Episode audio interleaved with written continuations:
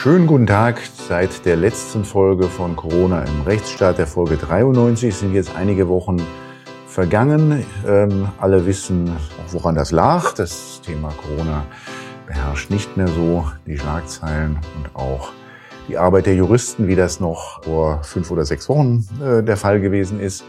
Heute dann die Folge 94 und heute wollen wir mal, ja, ich bin geneigt und, und guter Hoffnung, eine kleine Bilanz ziehen, was denn eigentlich wir so hier erfahren haben in den letzten zwei, gut zwei Jahren, wo wir uns mit Rechtsthemen rund um Corona befasst haben. Und ich habe heute einen ganz besonderen äh, Gesprächspartner, ähm, der so gut wie jede Folge des Podcasts auch mit begleitet hat, nämlich Albrecht Döring, Mitarbeiter der Kanzlei. Seit wann?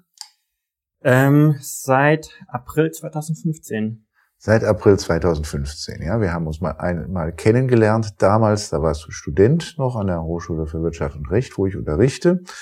Da hast du dann brav und artig dein Wirtschaftsrechtsstudium zu Ende gebracht und ähm, hast dann anschließend den verwegene Idee gehabt, noch Jura zu studieren und bist da jetzt im Referendariat ähm, und hattest frisch dein erstes Staatsexamen, da kam Corona. Ne?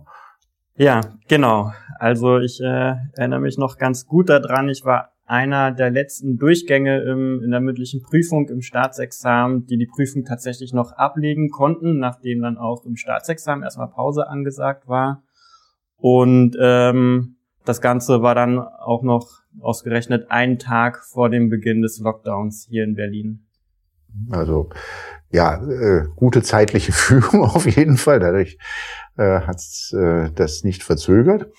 Und äh, das brachte es dann mit sich, dass ähm, als der Lockdown äh, losging, hattest du ganz viel Zeit und hast seitdem also alles, was, was äh, ich hier so an Aktivitäten gemacht habe, was die Kanzlei an Aktivitäten gehabt hat, ähm, seit März äh, 2020 äh, ganz, ganz intensiv auch äh, äh, mitgemacht, durchgemacht und hast eigentlich nichts anderes gemacht, die zwei Jahre. Ähm, äh, also mal abgesehen davon, dass du mittlerweile im Referendariat bist und dass da natürlich erstmal jetzt deine Hauptbeschäftigung ähm, liegt.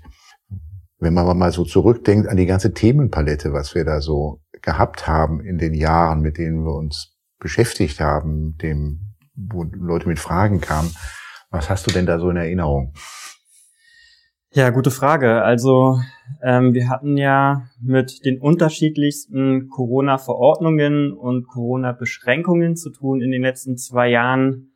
Und es sind ja eigentlich alle Menschen und ähm, kaum jemand denkbar, der nicht von den Verordnungen betroffen war. Und so kommt es natürlich auch, dass mir kaum jemand einfällt, kaum eine Berufsgruppe oder eine betroffene Personengruppe, die sich nicht mal bei uns gemeldet hat und über ja, rechtliche Themen rund um Corona sprechen wollte. Also ähm, ganz am Anfang, wo wir noch so, ich sag mal, den, den harten Lockdown hatten, wo man sich nicht besuchen durfte gegenseitig, wo man das Haus nur ähm, mit einer bestimmten Kilometerumrundung verlassen durfte, hatten wir viele Anfragen rund um die Besuchsverbote. Ähm, wir haben uns beschäftigt mit Quarantänebestimmungen, die einen am Reisen hinderten. Wir haben uns beschäftigt mit dem Anspruch auf Beschulung und vor allem auch mit der Gleichbehandlung zwischen den verschiedenen Altersstufen in der Schule. Ähm, das Thema Schule hat sich durchgezogen durch die ganzen zwei Jahre. Da gibt es also noch Themen wie ähm, Masken tragen im Unterricht, Testpflicht an der Schule. Wir haben uns aber auch ganz viel beschäftigt mit dem Bereich der Gastronomie, Öffnung von Gastronomie, Sperrstunde. Ähm, das kann man so weiterführen. Ähm, Alkoholausschank, Verbot ab einer bestimmten Uhrzeit, mit der wir uns beschäftigt haben. Ähm, wir haben uns beschäftigt mit Fragen rund um das Gewerbemietrecht. Das ist ja also auch ein Bereich, der stark ähm, von den Corona-Beschränkungen betroffen war. Ein Gastronome, der zumachen musste, aber weiterhin Gewerbemiete zahlen musste. Ähm, Reisebeschränkungen. Ja, das sind also nur anfänglich ein paar Themen, mit denen wir uns beschäftigt haben. Bei den Besuchsverboten gab es ein paar besonders krasse Fälle. Nicht? Ähm so aus den Heimen und so. Ja. Genau, also bei den, bei den Besuchsverboten rund um Heime ist natürlich zu berücksichtigen, dass das ein stark emotionales Thema ist und natürlich auch eine ähm, Gruppe betroffen ist, die ja sehr vulnerabel ist, die, die Heim, Heimbewohner, gerade wenn es ein Altersheim ist. Und die dann aber auch doppelt davon betroffen sind, wenn sie auf einmal alleine sein müssen und ihr Zimmer nicht verlassen dürfen und auch von ihren Angehörigen nicht mehr besucht werden dürfen. Da hatten wir mal eine demente Mutter, die das Essen immer nur vor die Tür gestellt kriegte und ansonsten keinerlei, da gab es keinerlei Kontakt, nicht mal zum Personal. Nicht? Genau, ja, das sind das sind dann die ganz krassen Fälle, wo einem nur noch das Essen vor die Tür gestellt wird, ähm, wo es nicht mehr mehr zum Personalkontakt gibt und das ähm, ja in, im hochbetagten Alter über mehrere Wochen, wo ähm, ja natürlich auch auch klar ist, dass ähm, dass das eine, eine extreme Einschränkung ist. Wir haben dann, wir haben es ja mal so überschlagen, ungefähr 1000 Gerichtsverfahren geführt, Verwaltungsgerichte, Verfassungsgerichte vor allen Dingen, bisschen auch an den Zivilgerichten mit ganz speziellen Themen, aber vor allen Dingen waren es die Verwaltungsgerichte und dort die Eilverfahren ähm, mit einer ähm, mit einer geringen Erfolgsquote, äh, wenn man das mal über die gesamte Zeit sieht. Ähm, dann, das, so das, eines der ersten, das war, war ja auch besonders irre, würde ich sagen, ähm, Besuchsverbot zu Ostern. Genau, ja, du sprichst es an, das ähm, besonders irre. Das äh, ist bei uns in, in, der Kanzleigeschichte eingegangen unter dem Namen Osterbesuch in Sachsen. Das äh, spielte sich zu einer Zeit ab, ähm, zu Ostern 2020, wo man also einen sehr strikten Lockdown hatte, ähm, sich nicht, auch nicht innerhalb der Familie gegenseitig besuchen durfte, wenn man nicht zusammengewohnt hat und dann das Haus auch nur ähm, in einem Radius von fünf Kilometern verlassen durfte. Bei uns hat sich dann ähm, eine Frau gemeldet, die ähm, gerne ihre Familientradition fortführen möchte und sich zu Ostern mit ihrer hochbetagten Mutter treffen möchte. Ähm, das haben wir versucht im Eilrechtsweg durchzusetzen und sind dann auf ganz interessante ähm, ja, Argumente des ähm, Verwaltungsgerichts Dresden gestoßen, warum ein Besuch zu Ostern nicht möglich ist. Ähm, so hat das äh, Verwaltungsgericht Dresden, ich zitiere jetzt mal aus, aus der Entscheidung gesagt, aus welchen Gründen das Osterfest in besonderer Weise den gemeinsamen Aufenthalt in den jeweiligen Wohnungen erfordert, ist für das Gericht nicht erkennbar. So ist ein Treffen unter freiem Himmel weiterhin möglich, bei dem wohlgemerkt aber auch die anderthalb Meter Abstand einzuhalten sind. Das heißt also, man äh, verlangt jetzt hier von, von einer ja, hochbetagten äh, Mutter, dass sie das, das Weihnachts-, äh, das Osterfest unter freiem Himmel verlangen muss. Hinzu kommt noch, äh, dass man das Haus ja nicht uneingeschränkt verlassen darf, so dass das dann dazu führte, dass sich die beiden Antragsteller hier in einem Wald treffen mussten, äh, der genau auf der Grenze von den fünf Kilometern Radius liegt. Mhm. Mussten sich auf der Mitte treffen, nicht? Mussten sich auf der Mitte treffen, genau. Mit anderthalb Metern Abstand. Da hat das äh, Verwaltungsgericht Wert drauf gelegt, das noch mit äh, in die Begründung hineinzunehmen. Da haben wir nach meiner Erinnerung in der ersten Zeit auch wirklich nur ganz, ganz wenige Verfahren geführt, März, April 2020 äh, nachdem wir dann solche Erfahrungen hatten, weil wir dann doch schnell gesehen haben, das hat gar keinen Sinn, ähm, weil es keinerlei Neigung gab bei den Gerichten, ähm, jetzt in irgendeiner Form hier der Politik Grenzen zu setzen. Das wurde dann immer ein bisschen anders, wenn die Infektionszahlen heruntergegangen sind. Nicht? Also auch im zweiten Lockdown, auch ich glaube im mhm. November 2020 haben wir irgendwann gesagt, also Finger weg von den Verfahren, das hat überhaupt keinen Sinn. Mhm. Ähm, und ähm, ich habe ganz, ganz oft äh, äh, erklärt, dass, weil es einfach so war, dass die Erfolgsaussichten bei den Verwaltungsgerichten immer umgekehrt proportional waren zu den Infektionszahlen. Also ähm, wenn die Infektionszahlen mal runtergingen, dann hatte man jedenfalls mit gewissen Themen auch Chancen bei den Verwaltungsgerichten. War auch dann nicht leicht, aber wenn sie hoch waren, war es aussichtslos. Dann hieß es also, Theaterschließung November 2020, dann hieß es also, ähm, das sei ja gar nicht so schlimm, weil äh, man könne ja auch äh, streamen. Äh, und, äh, ähm, äh, also das sei nun künstlerische Erfahrung, Entfaltung ja auch jederzeit möglich und sei nicht ersichtlich, warum das in einem geschlossenen Theater stattfinden muss. Wir hatten ganz äh, aberwitzige ähm, äh, Einwände, da kannst du dich noch erinnern, was, was haben die nochmal bei den Clubs eingewandt, Dezember 2021? Ähm, also ein großes Argument in allen Bereichen, wo man irgendwie mit Alkohol zu tun hat, ist ja die ähm, Enthemmung der Leute, die durch den Alkohol ausgelöst wird. Und das ist also auch ein Argument, den wir häufig bei Clubs hatten, bei der Schließung von Clubs, dass wenn die, wenn die Leute dort trinken und dann dazu auch noch laut sprechen, äh, dass dann die, ähm, ja, Infekt das Infektionsrisiko besonders hoch ist. Und dasselbe Argument haben wir aber auch immer äh, in Bars gehabt, haben wir in der herkömmlichen Gastronomie gehabt.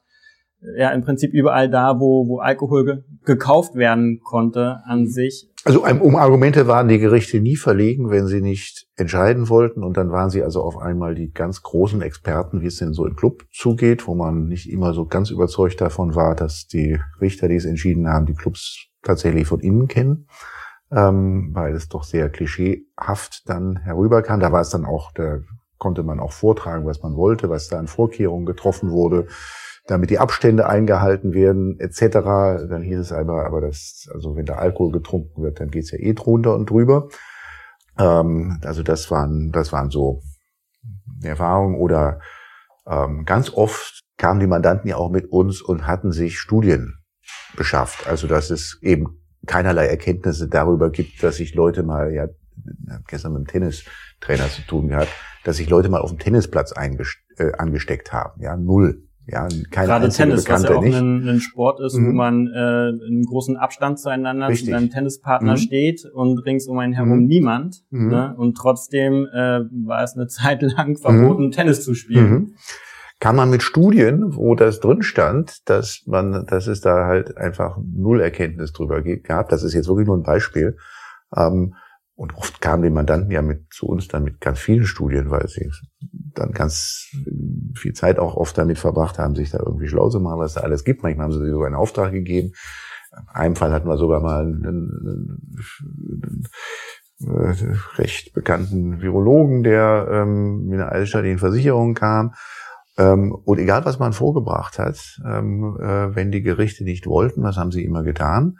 Sie haben immer angefangen, also vorzugsweise auf den Seiten von RKI ähm, äh, zu googeln, bis sie irgendetwas gefunden hatten. Und hieß es, und sei es auch nur, das war dann so ein Totschlagsargument, also dass doch in der in einer großen Zahl der Fälle die Ansteckungswege nicht bekannt sind. Und dann hat man mir gesagt, also dass sie nicht bekannt sind, ähm, das äh, heißt ja auch umgekehrt, dass es eben doch sein kann, dass man sich auf dem Tennisplatz äh, oder anderswo ansteckt.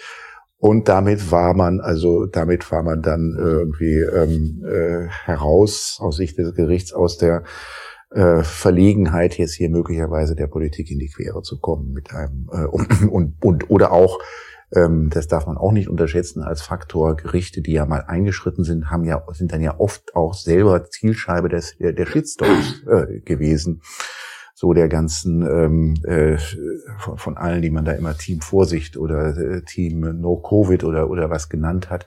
Also die vielen Menschen, die doch äh, aus Ängstlichkeit oder aus, ähm, wie soll ich sagen, äh, fehlender Fähigkeit zur Kritik, würde ich das, das formulieren, ähm, äh, äh, erstmal also ihm, sich immer überzeugt gezeigt haben, dass alles richtig war und, oder es nie hart genug sein konnte. Ähm, und Gerichte, die aus der Reihe geschert sind, mussten sich ja immer, mussten ja immer auch äh, befürchten, dass sie dann selber in die Schusslinie äh, geraten. Und an diesem Mut hat es den Gerichten leider, leider, leider doch sehr häufig gefehlt. Das Schlimmste, einer der traurigen Tiefpunkte war, oder wahrscheinlich der Tiefpunkt aus meiner Sicht war, das Bayerische Verwaltungs, Bayerische Verwaltungsgerichtshof, ich habe mir die Entscheidung neulich nochmal angeguckt, Ende Oktober 2020, das Infektionsschutzgesetz war damals seit, seit, ähm, äh, also seit Anfang der Pandemie nicht angefasst. Und ähm, dann haben sie über Seiten dargelegt, warum also das eben nicht der Wesentlichkeitstheorie und dem Gesetzesvorbehalt und diesen rechtsstaatlichen Basics entspricht, dass man also ähm, seit einem halben Jahr auf dem Verordnungsweg ähm, äh, Betriebe schließt und, und, und all das an, Schulen schließt und all das andere. Und es stand im Gesetz nur, ähm, äh, dass ähm, äh, die Berechtigung besteht, notwendige Schutzmaßnahmen äh, äh, zu erlassen. Äh, und dies auch auf dem Verordnungsweg. Also wo es eigentlich völlig klar war, dass das also jedenfalls allem widersprach, was wir mal auf der Universität gelernt haben sei es zum Artikel 80 Absatz 1 Satz 2 Grundgesetz, ähm, aber auch ganz allgemein zur Wesentlichkeitstheorie, dass bei wesentlichen Grundrechtseingriffen halt eben auch das Wesentliche im Gesetz stehen muss und es stand nicht im Gesetz. Das, das, das haben die über Seiten und, und, und alles, also ja, vielleicht hat's vielleicht hat's eine Referendarin geschrieben, habe ich jetzt gedacht, als ich das nochmal gelesen habe. Und dann biegen sie am Ende ab und sagen, aber der bayerische, die bayerische Staatsregierung habe ja angekündigt, dass jetzt demnächst sie daran mitwirken wird, dass das Infektionsschutzgesetz im Bundestag geändert wird, was dann tatsächlich auch passierte im November. Und also deswegen, äh, äh deswegen hebe man jetzt doch nicht auf, was also was also einfach sehenden Auges heißt, dass man also einfach nicht seine Aufgaben getan hat, nicht nach Recht und Gesetz gehandelt hat und nicht die, die Folge aus dem gezogen hat, was man selber geschrieben hat und aufgehoben hat. Das ist wirklich der, also einer der ganz eklatanten Rechtsbrüche gewesen, die da auch ähm, äh, die Gerichte, die man den Gerichten auch äh, dort vorwerfen äh, muss. Nicht? Ja, und ähnliche ähm, Argumentationen haben wir tatsächlich häufig gesehen in den Entscheidungen und Urteilen, dass die Gerichte gesagt haben, ähm, hier ist in naher Zukunft eine Evaluation der Verordnung oder des Gesetzes vorgesehen, deswegen möchten wir da jetzt noch nicht drüber entscheiden. Mhm. Ne? Und ähm, ja, haben dich insofern in der Weise aus der aus der Verantwortung gezogen. Ne? Oder haben gesagt, dass das ist ja nur kurz befristet, nicht? Und sich nicht daran gestört, dass die, dass das dann ja Kettenbefristungen waren, die es da immer gab. Ähm, und deswegen sei das jetzt alles nicht so schlimm. Oft haben sie sich in die Folgenabwägung ähm, äh, dann auch geflüchtet und haben dann in der Folgenabwägung ähm, so sinngemäß gesagt, wir wissen es ja auch nicht so richtig, ob das hier alles rechtmäßig ist, aber ähm, wenn wir jetzt hier aufheben ähm, und ähm, stellt sich nachher heraus, es war doch rechtmäßig, dann ähm, äh, drohen Ansteckungen ähm, und Todesfälle. Ähm, das hat ja vor allem das Bundesverfassungsgericht dann auch mehrere Entscheidungen unter anderem zu, äh, zu den Ausgangsbeschränkungen so gemacht. Also da habe ich jedenfalls einiges erlebt, was ich mir nicht so habe vorstellen können, wo mein Glaube doch auch an die äh, Verlässlichkeit der Verwaltungsgerichte, deren Aufgabe, die haben ja die einzige Aufgabe, die ein Verwaltungsgericht hat, ist ja den Bürger vor Übergriffen des Staates zu schützen. Und da hatte ich immer ein bisschen anderes Bild eigentlich auch von äh, äh von von Verwaltungsrichtern und über Karlsruher Bundesverfassungsgericht können wir vielleicht auch gleich nochmal sprechen. Ähm, da gilt das natürlich auch ähm, im, im gleichen Maße. Mhm. Ja, das äh, ganze System des Eilrechtsschutzverfahrens ähm, hat doch sehr gelitten in den letzten zwei Jahren, was ja doch das Eilrechtsschutzverfahren ist ja eigentlich dazu bestimmt, schnell eine vorläufige Entscheidung zu bekommen, weil hier die Möglichkeit besteht, dass jemand ähm, irgendwie in seinen Rechten verletzt ist. Und teilweise haben wir die Erfahrung gemacht, dass also bestimmt vier, fünf, sechs Wochen über einen Antrag nicht entschieden wurde und ähm, man auch von, von den Gerichten keine wirklich gute Erklärung bekommen hat, warum das jetzt so lange dauert, über einen Eilantrag zu mhm. entscheiden. Mhm. Ne? Und das ähm, hat natürlich auch, ähm, so habe ich das Gefühl, gehabt, den Hintergrund, gerade weil sich die Verordnungen schnell verändert haben, hat man darauf gehofft, dass sich die Sache quasi von mhm. alleine erledigt, indem die beschränkende ähm, Verordnung oder Passage aus der Verordnung einfach irgendwann außer Kraft tritt. Ne? Mhm. Also wir haben viele, viele Fälle dann, viele Verfahren für erledigt erklären müssen, weil sie dann einfach auch nach Wochen nicht entschieden waren. Dann hat sich die Verordnung geändert.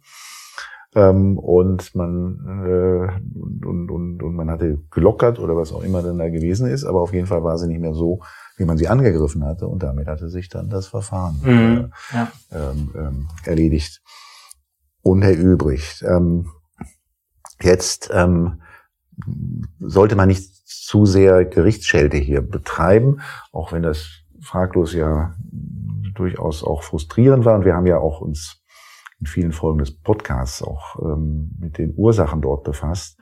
Ähm, und bottom line ist wohl, die, die Richter waren halt auch nicht mutiger als viele andere in der Gesellschaft. Ob das jetzt Journalisten waren, die, wo ja auch viel kritisiert wurde, dass da auch ähm, zu wenig kritische Fragen gestellt wurden und man, man ja, äh, von Lewinsky haben wir eine Folge gemacht, wo es dann darum ging, was denn eigentlich davon zu halten ist, wenn in der Tagesschau da immer ähm, so Durchhalteparolen eingeblendet werden, ja, ich weiß nicht mehr, wie sie hießen, also wir halten zusammen oder so ähnlich.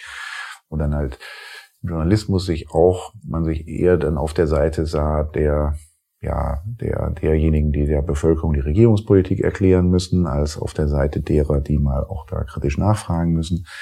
Und will das jetzt gar nicht zu, allzu weit fortsetzen. Auch in vielen, vielen anderen Lebensbereichen verhielt es sich auch nicht äh, anders. Auch, auch in der Anwaltschaft hätte ich mir gewünscht, dass es da auch viel mehr ähm, Diskussionen gibt. Äh, die äh, Anwaltsorganisationen sind äh, sind also jedenfalls so still gewesen, dass ich sie überhaupt nicht gehört habe in den zwei Jahren.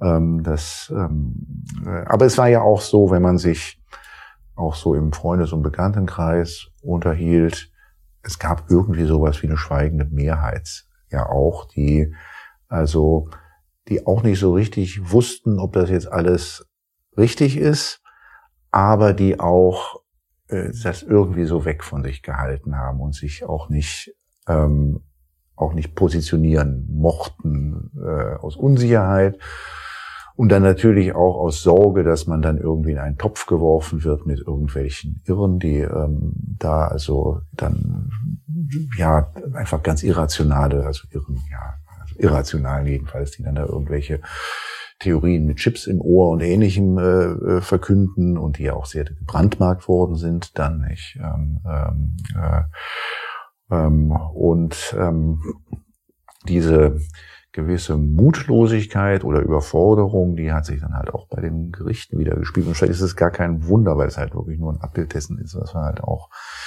in der Gesellschaft erlebt haben mhm. in, den, in den zwei Jahren. Nicht? Deswegen ähm, bin ganz oft gefragt worden, jetzt auch wieder letzte Woche bei einem äh, Vortrag, den ich gehalten habe, so der Blick in die Zukunft, was es denn so für die Zukunft heißt, dass jetzt doch wir hier gesehen haben, habe, wie die Gerichte an jedenfalls aus bürgerrechtlicher Sicht würde ich sagen, an ihre Grenzen äh, kommen.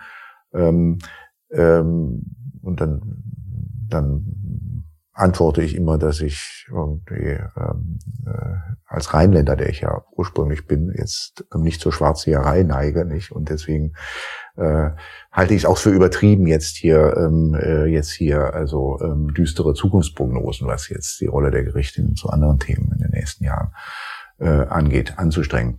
Ja, wobei es sicherlich ein paar Dinge gibt, die schon auch, äh, wo schon auch die Linie, die wir da haben, in der ähm, erlebt haben bei den Gerichten, einfach im Zeitgeist liegt. Das, haben, das war ja ein Thema, was wir mit Herrn Darnstedt hatten in dem äh, äh, letzten Podcast 93.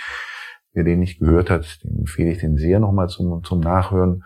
Und Darnstedt weist dann da darauf hin, wie unterschiedlich doch einerseits die Entscheidungen zum Klimabeschluss sind ähm, aus dem also Bundesverfassungsgericht äh, aus dem April 2021 und dann zur Bundesnotbremse aus November 2021, wie unterschiedlich sie einerseits sind und dann wieder wie gleich sie dann auch andererseits sind.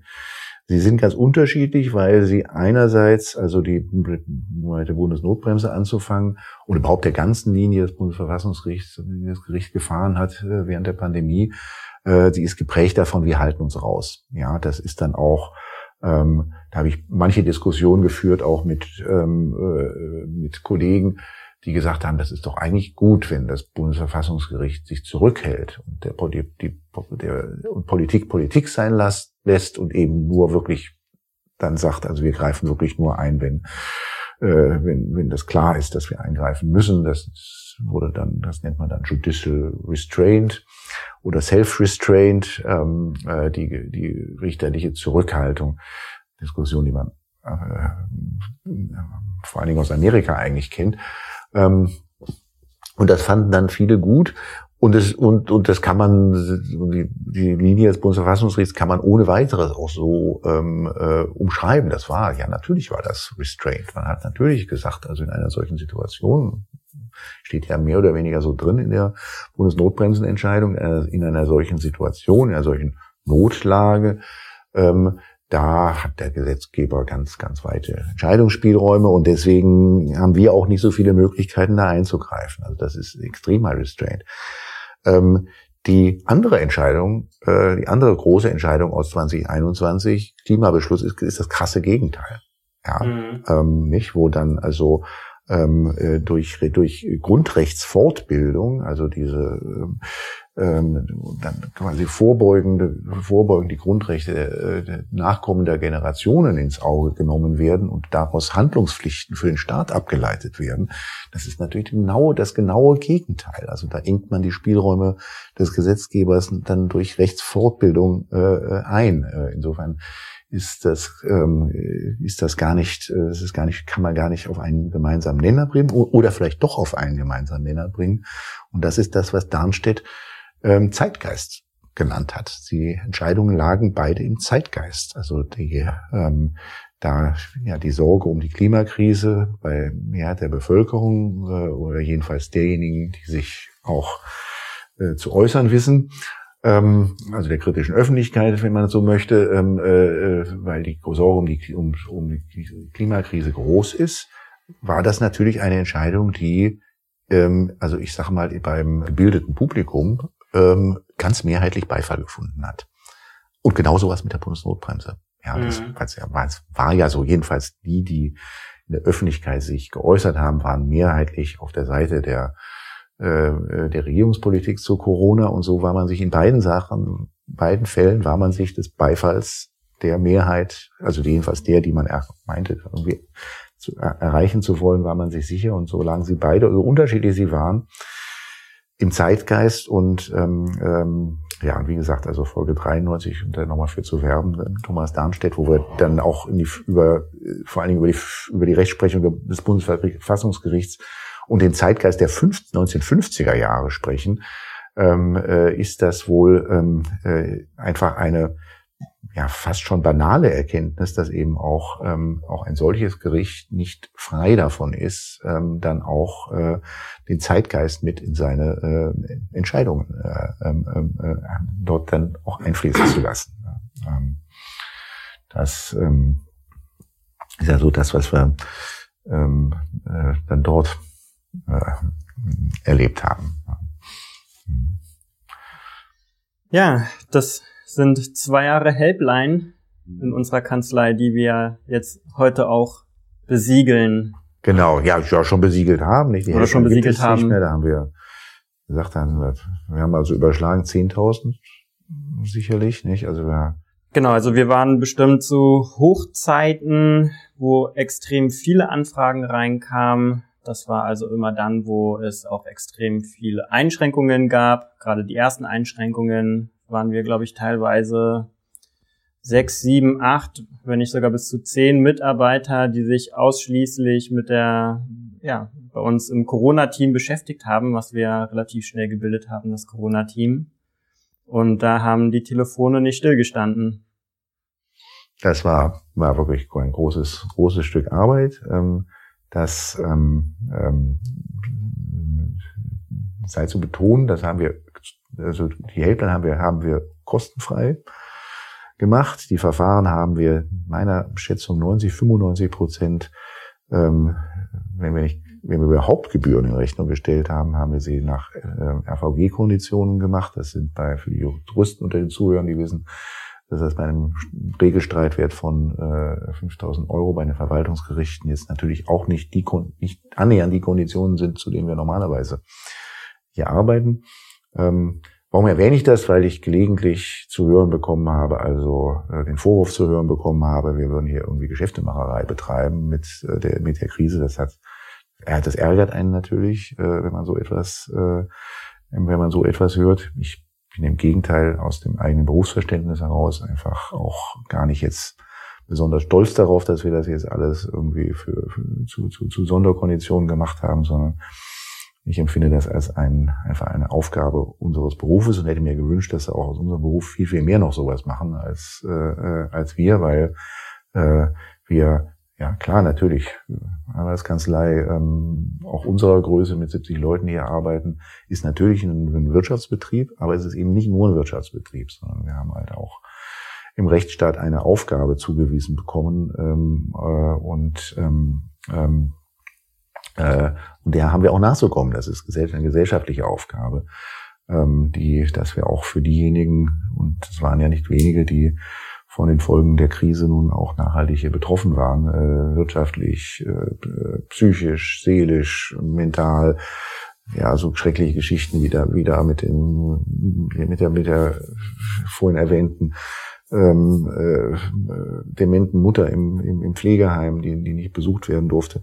Ähm, also da ist das ist unsere, unsere verdammte Pflicht dann auch irgendwie für die Betroffenen auch da zu sein und da jetzt nicht drauf zu schauen, ob man mit denen Geld verdienen kann. Nicht, das ist ähm, einfach eine ganz, ähm, also aus meiner Sicht eine ganz, ganz, äh, eine ganz, ganz klare Sache.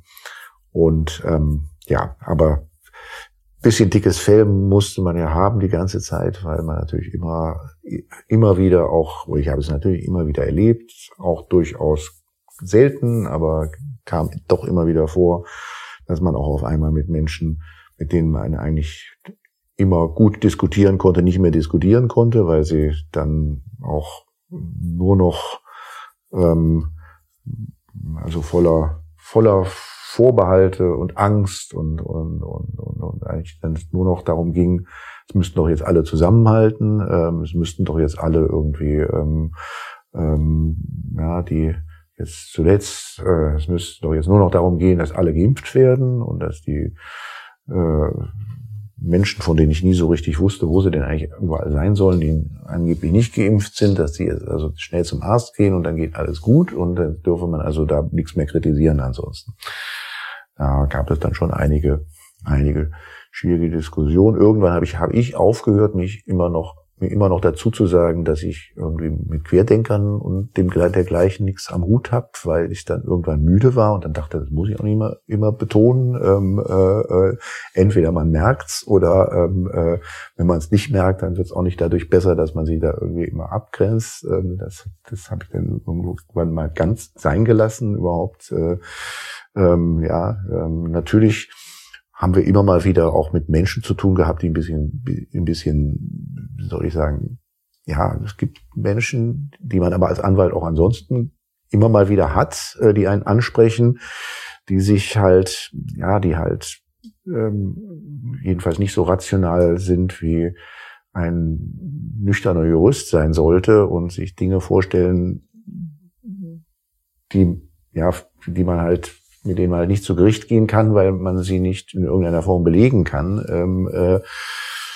da mu mussten wir immer zuschauen, dass wir mit denen nicht zu viel Zeit ver vertun. Ähm, und sie, ja, kennt jeder, kennt jeder Anwältin, kennt jeder Anwalt, dass man immer schauen muss, dass man nicht da, ähm, ja, äh, in die Fänge gerät, ähm, äh, äh, weil das meistens auch nicht gut ausgeht, weil man helfen, weil helfen kann man ja nicht, typischerweise. Ich auch erlebt, das ähm, gehört auch zu den Sachen, das hat ja seelisch doch einfach schon einiges angerichtet in vielen, viel, bei vielen, vielen Menschen. Ich habe es auch durchaus erlebt, dass Juristen, die ich, Juristenkolleginnen und Kollegen, die ich eigentlich sehr geschätzt habe und eigentlich auch fachlich auch sehr geschätzt habe, dass sie auch auf einmal Zusammenhänge sahen, also jetzt das, also schon so Richtung die Querdenker-Ecke, dass sie auf einmal Zusammenhänge sahen, die ich nicht verstehen konnte und ähm, äh, ähm, ähm äh, Komplotte dort auch ähm, dann vermuteten, wo ich dann auch nicht, wo ich mir gedacht habe, was ist denn jetzt, was ist in deren Köpfen jetzt eigentlich? In der Krise da vorgegangen. Aber das gab's ja, das gab's ja auf beiden, also dieses, das gab's ja auf beiden Seiten. Es gab immer die einen, die haben den Virus irgendwie an jeder Ecke gesehen und und und und, und die tödliche Gefahr irgendwie ähm, äh, bei jedem bei jedem Handschlag. Und es gab die anderen, die haben, ähm, äh, die haben dann bis zum Schluss und bis heute wahrscheinlich immer noch geglaubt, dass eine Erfindung irgendwie äh, von Bill Gates oder ähm, äh, des CIA oder ich weiß auch nicht von wem ähm, äh, und den Virus gäbe es, das, das Virus gäbe es überhaupt nicht. Ja, man äh, muss mit allen und mit jedem irgendwie ähm, das, das richtige Gefühl finden, wie man damit umgeht. Ne? Also wenn die Schulen zu waren, haben sich die Eltern bei uns gemeldet, dass die Kinder wieder, endlich wieder zur Schule können. Wenn die Schulen dann auf waren, haben sich andere Eltern bei uns gemeldet und gesagt, bloß nicht die Schulen auf und wir äh, schicken noch unsere Kinder da nicht in die Lebensgefahr hinein. Ne? Äh, das ist das beste Beispiel dafür, um zu sehen, wie von wie man von von allen Ecken ähm, ja mhm. beschäftigt wird, ne? Und wie wie auch überall was ist, was die Leute beschäftigt. Ne? Mhm. Sei es äh, Kinder bitte wieder alle zur Schule, sei es bloß nicht die Schulen aufmachen. Mhm. So mussten wir uns immer wieder mhm. auf, auf verschiedene Sichtweisen auch einlassen und schauen, wie man, wie man die Leute am besten durch das, durch das Gewässer durchbringt. Mhm. Wir haben ja beide selber keine Kinder. Ähm, also du noch nicht, ja. ich bin über das Alter hinaus. Ähm, aber die Kolleginnen und Kollegen bei uns, die Kinder haben, da, da konnte man das auch mal hören, nicht? Also das war ja sowieso so eine tiefe Spaltung, die durch die Schulklassen und die, äh, die Elternschaften in, Kinder, in Kitas ging.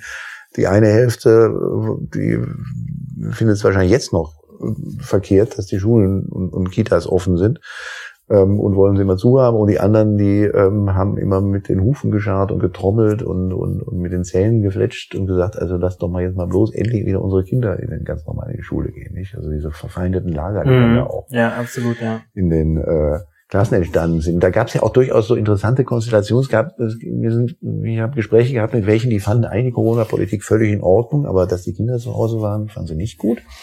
Ja, nicht? Ähm, und ähm, äh, andere, die jetzt gar nicht so, ähm, äh, vielleicht jetzt gar nicht so sicher waren, was sie von der Corona-Politik zu halten hatten, waren halt ähm, ja menschlich alles verständlich, nicht? Äh, äh, waren halt ähm, äh, ängstlich äh, und, und mochten ihre Kinder nicht wieder, wieder in den äh, Unterricht schicken, ähm, ähm, weil sie vielleicht auch sonst entsprechend eine entsprechende Einstellung auch zu ihren Kindern haben, nicht? Ähm, äh, das ähm, ja, das war, war schon eine auch in dieser Hinsicht auf jeden Fall eine lehrreiche Zeit. Eine Frage, die, die stelle ich mir jetzt nochmal kurz selber, die mir, weil sie mir oft auch gestellt ist, äh, worden ist, wir haben ja diese, wie bin ich eigentlich auf die Idee gekommen, überhaupt diesen Podcast damals zu machen, äh, Anfang April äh, 2020.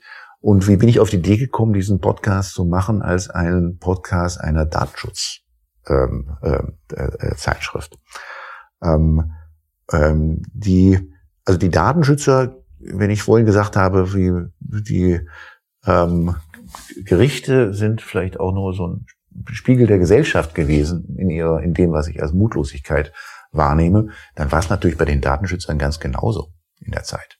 Ja, also das, also dass mir dann erzählt wurde, dass wenn man zu Besuch geht zur, ich glaube, es war ich will nichts Falsches sagen, aber ich mache meine Erinnerung, was die Berliner Datenschutzbehörde dass man zur Berliner Datenschutzbehörde zu Besuch geht, man hat einen Termin dort und man kriegt als erstes ein Formular in die Hand gedrückt, man soll da jetzt seine Kontaktdaten hinterlassen. Ja, also Wahnsinn. Ja, das, also, das wurde nicht nur, es wurde nicht nur nicht wirklich kritisiert, dieser, dieser Datensammelwahnsinn, der da betrieben worden ist.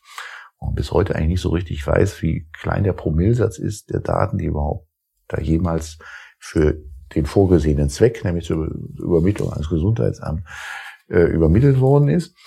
Ähm, nicht nur das, sondern dann haben die das auch noch brav mitgemacht. Ja, dann haben sie, dann hat sich niemand mal gesagt, also ja, vielleicht ja noch an hier und da schön und gut, aber doch bitte nicht in der, also wenn ich zu einem anonymen Alkoholikern in die Selbsthilfegruppe geben, dass ich da noch, war ja alles so, nicht? Also war alles vorgeschrieben, ja. Oder wenn ich irgendwie in die in den Fetischclub gehe, dass ich da noch irgendwie jetzt also auch meine, meine Kontaktdaten hinterlassen muss.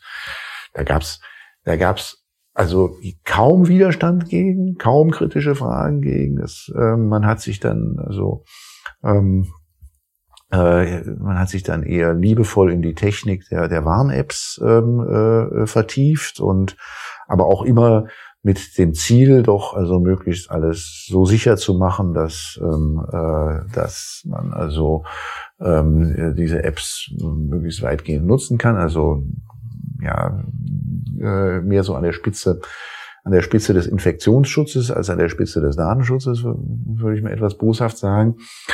Ähm, und man, also da ist auch weder von den Behörden, ähm, also von ja, ausnahmestätigen Regeln, die hat es gegeben, Ausnahmen äh, in Baden-Württemberg und Niedersachsen, aber doch, doch, doch sehr, sehr wenige, ähm, wo man tatsächlich auch mal den äh, da auch mal kritische Fragen an die Politik gestellt hat, was diese äh, Datensammelei dort angegangen, äh, angegangen ist. Ähm, und ähm, äh, äh, oder kritische Fragen gestellt hat. Das ist bei den Behörden so, das ist auch bei den ähm, bei denen, die beruflich sich mit Datenschutz, sei es als Anwalt oder ähm, als externer Datenschutzbeauftragter betätigen, nicht anders gewesen. Da habe ich auch, hätte ich auch erwartet, dass da viel, viel mehr auch ähm, äh, man sich mit den kritischen Fragen, die es, die es dort in der Zeit gegeben hat, äh, äh, ähm, befasst. Da ist mir oft Verständnislosigkeit begegnet. Äh, also ähm, auch ähm, die ein oder andere Anfeindung begegnet von Menschen, die Datenschutz. Ich habe mir mal den Kopf gefasst, weil also ähm, oder einerseits an den Kopf gefasst und andererseits hat es dann mich in einem Punkt bestätigt, kurz hintereinander, in, an den Kopf gefasst, weil der Datenschutz ist natürlich, also wenn man die Geschichte des Datenschutzes kennt, dann ist er einfach ein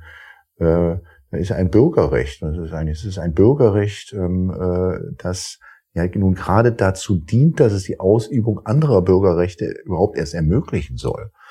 Ja, wenn man also nicht irgendwie mit seinen Daten ähm, äh, überall erfasst ist, dann ähm, äh, traut man sich eher zu einer Protestversammlung zu gehen, zu einer Demo zu gehen und oder ähm, äh, oder auch in einer, einem, einer Vereinigung beizutreten. Äh, wenn man eben nicht gläsern ist, traut man sich das, oder, oder der Öffentlichkeit einfach nur seine Meinung zu sagen, das traut man sich natürlich ähm, äh, mehr, wenn es Datenschutz gibt, als in einem Staat wie China, wo es das nicht gibt. Ähm, äh, äh, und das war eigentlich, das, da kommt der Datenschutz ursprünglich her.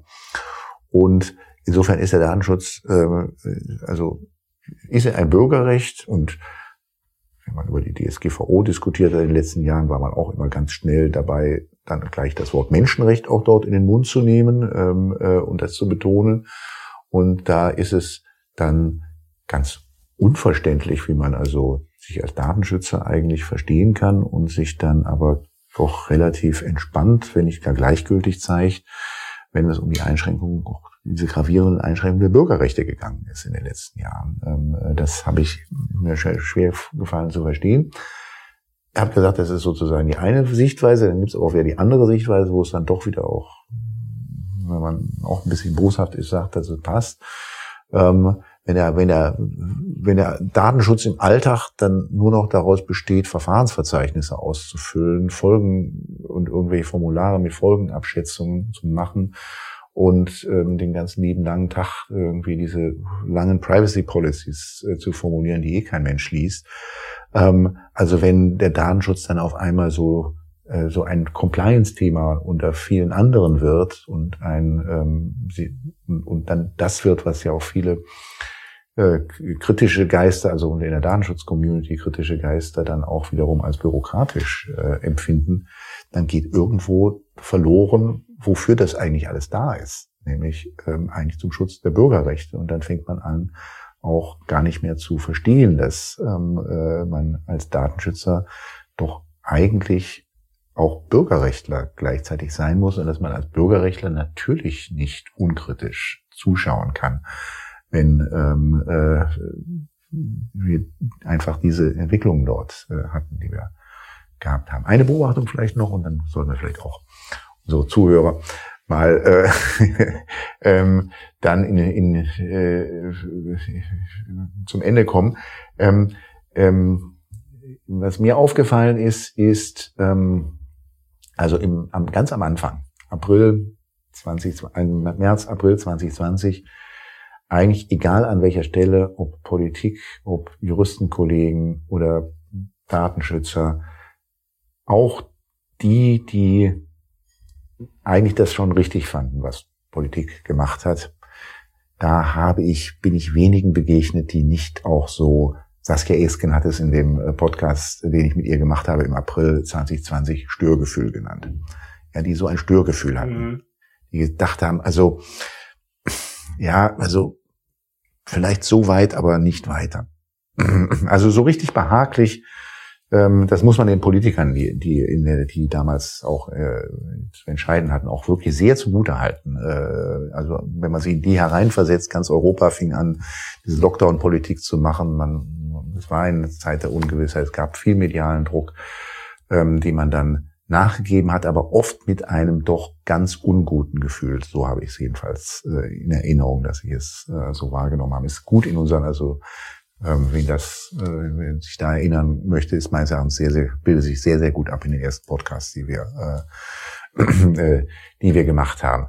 Das hat sich dann mit der Zeit geändert. Da trat dann, also jedenfalls habe ich es so wahrgenommen, bei manchen trat so eine Art Gewöhnung ein, ja, ähm, und ähm, und die ähm, und je länger das Ganze dauerte, desto, ähm, ja, desto mehr hatten auch jedenfalls viele den Eindruck, dass das doch alles ganz gut funktioniert und das jetzt, also dass man sich jetzt jedenfalls keine Sorgen machen muss darum, dass es jetzt hier an die Fundamente äh, des Rechtsstaats geht. Ja, ähm, äh, das, wie gesagt, da hätte ich mir bei vielen auch mehr Kritik und gewünscht und mehr Nachdenken gewünscht.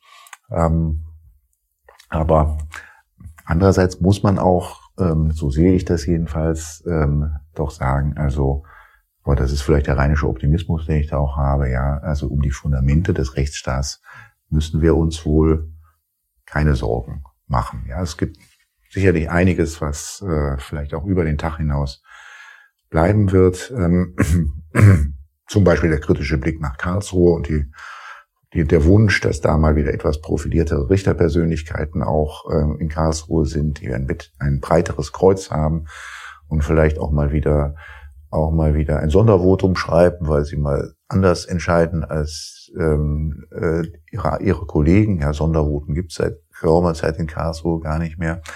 Ähm, aber wir wollen jetzt hier nicht dann mehr weiter über Karlsruhe sprechen. Gibt es ja auch genug äh, Folgen dazu hier im Podcast, wo wir das schon ausreichend getan haben.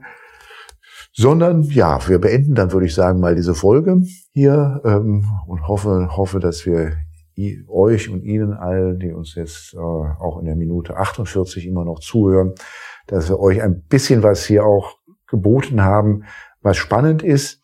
Ich will jetzt noch nicht die absolute Schlussglocke unter diese Podcast-Reihe setzen. Also noch nicht sagen, dass dies jetzt definitiv der letzte Podcast äh, ähm, ist. Möglicherweise setze ich ihn in, in einem etwas anderen Gewand äh, fort. Sicherlich sollte es, was ich jetzt mal nicht hoffe, in den nächsten Wochen nochmal Anlass geben, auch noch einmal äh, uns mit dem Thema zu befassen. Dann wird es auch sicherlich nochmal die nächste Folge geben. Also schauen wir mal, was äh, dann irgendwie als nächstes kommt. Aber für heute soll erst einmal Schluss sein. Und ähm, ja, danke Albrecht, hat mir Spaß gemacht. Ja, danke Nico, mir hat es auch Spaß gemacht. Endlich mal vor dem Mikro.